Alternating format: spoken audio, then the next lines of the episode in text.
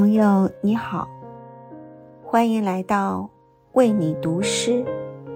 我是陈子涵。生活中呢，不会有太多的轰轰烈烈，多的呢，只是一些琐碎的小事儿，而藏着爱的微小细节，却仿佛奇迹般的动人。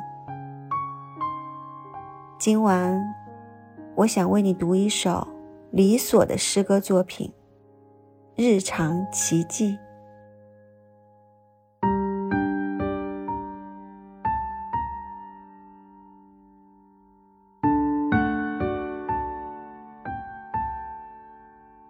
你睡后，我又做了很多事情：倒垃圾，去宠物医院给三十三买猫粮。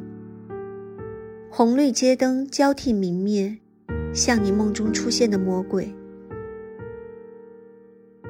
树影下忽然窜出一条狗，带着闪烁的脖圈。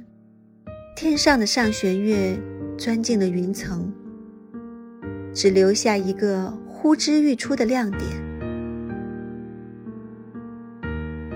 我想起曾经看过的南迦巴瓦峰，洁白的雪山尖顶，也是在云层中闪现了几秒就消失了。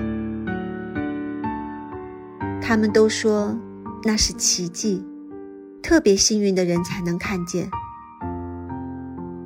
我真正感到幸运，是当你无意间说起大海，